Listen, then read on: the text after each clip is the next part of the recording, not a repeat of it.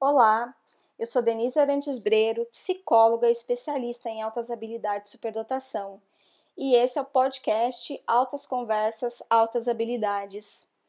Hoje eu trouxe um tema bastante interessante para nossa discussão e acho que é um tema fundamental para a compreensão das altas habilidades e superdotação, que se referem às características dessas pessoas.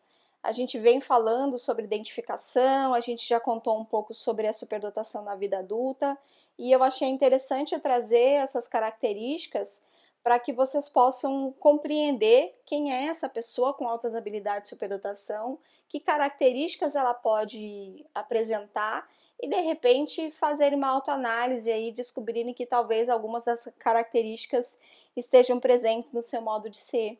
Né? É válido lembrar que são características é, que não necessariamente aparecem em todas as pessoas e na mesma intensidade, mas são aspectos marcantes é, do perfil das pessoas com altas habilidades de superdotação e por isso é importante a gente falar um pouco sobre isso. Então, para iniciar esse, esse episódio, é sempre bom lembrar quem são as pessoas com altas habilidades de superdotação e aí eu utilizo o referencial teórico do Joseph Renzulli para a compreensão desse fenômeno. Então, é, nessa perspectiva, as altas habilidades de superdotação se referem a pessoas que têm habilidades acima da média em determinadas áreas do conhecimento, sejam elas intelectual, acadêmica, liderança, psicomotora. Além disso, essas pessoas têm que ter o comprometimento com a tarefa, ou seja, a motivação e o engajamento para realizar determinadas tarefas e a criatividade, um comportamento criativo, uma criatividade na resolução de problemas, é, uma criatividade na execução das tarefas. Então, são esses três ingredientes que compõem aquilo que o Renzulli chama de comportamento superdotado. É interessante a gente pensar que existe, né, como uh, já foi dito aqui no nosso podcast da professora Ângela e da professora Denise, existe um componente genético, a pessoa nasce com uma predisposição, mas o ambiente é fundamental para que a gente possa encorajar e desenvolver esses potenciais. Por isso é tão importante a realização da identificação ou do diagnóstico das pessoas com altas habilidades de superdotação é, ainda na infância, para que a gente possa oferecer esse ambiente enriquecido e que possibilite o desenvolvimento desses potenciais.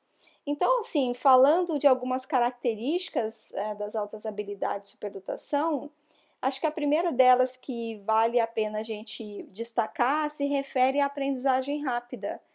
Então, essas pessoas costumam aprender muito rapidamente conceitos, consegue compreender as explicações do professor em sala de aula de modo muito rápido. E isso faz com que elas acabem sempre esperando é, que os outros colegas compreendam aquilo que o professor está explicando, é, porque elas já compreenderam. Então, às vezes o professor nem terminou de explicar o conteúdo e essas pessoas já captaram o que estava sendo ensinado, já, já, já estão até fazendo os exercícios ali que precisam ser feitos é, a partir dessa aprendizagem. Né? Então, eles têm uma aprendizagem rápida, uma memória muito boa, e essa memória pode ser utilizada inclusive para fazer conexão entre conhecimentos, né? Existe uma fluência de ideias, essas pessoas são muito capazes de conectar conhecimentos, é, conectar conhecimentos inclusive de áreas diferentes, fazer relação entre elas. Então, e a memória é muito importante nesse aspecto. Uh, eles são extremamente curiosos, perguntadores, gostam de entender o porquê das coisas. Durante as aulas, costumam fazer muitas perguntas.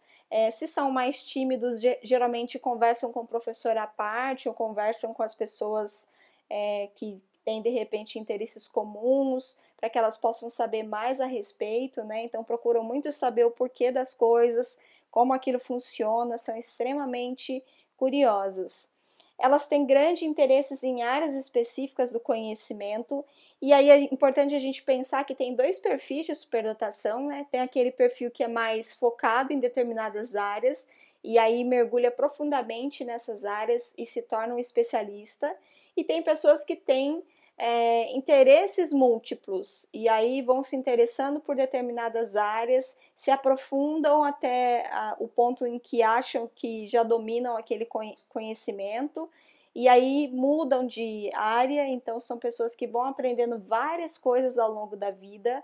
Muitas delas se sentem um pouco perdidas porque acham que pelo fato de saberem muitas coisas não sabem nada com profundidade, então algumas delas acabam tendo até dificuldades de fazer escolhas profissionais por terem diversos interesses. Essas pessoas têm uma paixão gigantesca por aprender, então quando elas estão diante de um tema que interessa, diante de algo que a motiva, elas mergulham de cabeça, né? É, elas têm a fúria por dominar. Então, elas têm essa paixão por aprender e, e buscam todas as informações possíveis para compreender como aquilo funciona, como aquilo acontece, e elas procuram saber cada vez mais nessa né, fúria por dominar. São pessoas que ficam extremamente concentradas quando estão diante de, de um tema que as interessa. Né? Então, elas têm boa memória, elas têm um alto grau de concentração, desde que haja o interesse, desde que haja motivação e o desafio e o envolvimento com aquele tema. É, isso é muito importante deixar claro, porque muitas vezes existe uma confusão entre altas habilidades de superdotação e o transtorno de déficit de atenção e hiperatividade. É, muitas pessoas que são diagnosticadas com TDAH é, podem ser superdotadas e apesar de parecer que não tem concentração ou que não tem um, uma atenção focada em determinados temas, é, o que pode ocorrer é que elas têm sim uma concentração mais em áreas que interessam. E nas áreas que não interessam, elas acabam não dedicando tanto tempo. É, e aí fica parecendo que existe uma falta de concentração, uma falta de interesse. E, e isso pode gerar aí um, uma falsa percepção de que essa pessoa tem o TDAH.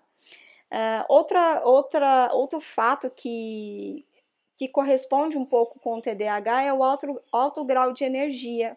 Então, as pessoas com altas habilidades de superdotação têm um alto grau de energia, uma necessidade de movimento, uma necessidade de criação, de busca de informações e, e se essa energia não é canalizada para os aspectos do desenvolvimento dessas habilidades, é, são pessoas que podem, inclusive, é, apresentar problemas de comportamento na escola. E aí vem, né, vão para os consultórios para avaliação, muitas vezes com a, a impressão de que são crianças com algum problema de aprendizagem ou que são crianças com TDAH e no fundo são pessoas com altas habilidades de superdotação, que demonstram, a partir dos problemas de comportamento, que não estão sendo atendidas adequadamente na escola, que não estão sendo desafiadas e não estão se sentindo motivadas e acolhidas pelo contexto escolar. Então, essa energia ela não está sendo canalizada para algo que seja positivo no sentido do desenvolvimento. Então, esse é um aspecto que a gente precisa considerar no momento da observação é, de pessoas com essas características de alto grau de energia, de dificuldade de concentração ou de concentração excessiva em determinados é, temas, né? Uma característica que também é muito presente nas pessoas com altas habilidades de superdotação se refere ao perfeccionismo. Uh, são pessoas que são extremamente críticas consigo mesmo, críticas com os outros, tem essa necessidade de fazer tudo com muita intensidade, com muita qualidade. Então, é, o nível de exigência é muito alto e esse nível de exigência pode gerar sofrimento. Então, o perfeccionismo ele tem um aspecto positivo porque você vai tentar fazer sempre o melhor possível, mas também ele tem um aspecto negativo. Se você não sabe lidar com esse perfeccionismo, isso pode gerar frustrações, isso pode gerar desistências, então tem o um aspecto bom e o um aspecto ruim de ser perfeccionista. E só quem é perfeccionista sabe o quanto é difícil lidar com essa característica. E aí eu sempre costumo é, trazer uma reflexão para os pais, para os professores e para as pessoas que me procuram, para a gente tentar entender esse perfeccionismo, é, compreender que essas pessoas são extremamente críticas consigo mesmas e que muitas vezes, é, a partir da identificação das altas habilidades de superdotação, existe uma tendência das pessoas ao redor criarem uma expectativa ou elevarem o nível de expectativa com relação ao desempenho dessa pessoa. E essa cobrança externa, somada à criticidade interna que existe, pode gerar um conflito é, para essa pessoa com altas habilidades de superdotação. Então, nós precisamos cuidar muito da elevação, com, com relação à expectativa, né, com relação à elevação desse nível de expectativa, para que a pessoa não se sinta ainda mais pressionada a ter que produzir e produzir em alta performance sempre. As pessoas superdotadas são como qualquer outra pessoa que tem habilidades em determinadas áreas do conhecimento, vão ter um alto desempenho em determinadas áreas. Em outras áreas, elas vão ter um desempenho dentro da média ou até vão ter dificuldades. Então, a gente precisa compreender isso e quebrar aquele mito de que o superdotado é bom em tudo. Esse é um dos estereótipos é, mais presentes e que mais é, impactam negativamente no sentido de dificultar a identificação dessas pessoas, porque a gente imagina ah, pessoas que são talentosas em todas as áreas, que têm um emocional equilibrado, que têm um bom desenvolvimento nas áreas esportivas, né? A gente imagina aquele super-herói e, e, de fato são pessoas é, como todas as outras que têm facilidades e que têm habilidades em determinadas áreas do conhecimento. Então, entender essas características é muito importante para que a gente possa quebrar mitos, quebrar estereótipos e, de fato, enxergar quem são as pessoas com altas habilidades de superdotação. Então, procure fazer uma análise se você é professor, pensando nessas características é, em relação aos seus alunos. É, se você é um superdotado adolescente, adulto, e se reconheceu em alguma dessas características, procure pensar e refletir a respeito delas. E se tiver dúvidas, procure um profissional especializado para te orientar. Existem também diversos materiais que estão disponíveis para download gratuito na internet sobre altas habilidades de superdotação.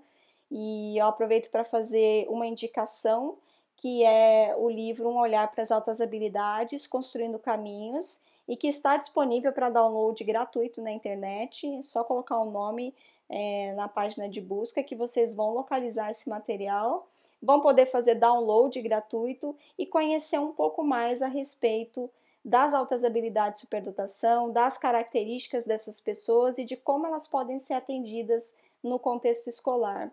No decorrer dos episódios, a gente vai se aprofundando no tema, eu vou trazendo novas considerações, a gente vai falando um pouco mais sobre os aspectos de atendimento na escola, sobre o papel do professor nesse processo de encorajamento dos potenciais. Então a gente vai caminhando nessa discussão com o passar do tempo. Bom, então era isso que eu queria trazer no episódio de hoje, falar um pouco dessas características e trazer essa possibilidade de reflexão. E eu espero que tenha sido um momento interessante de autoconhecimento e de, de autorreflexão para vocês. E a gente se encontra no próximo episódio. Um abraço e até lá!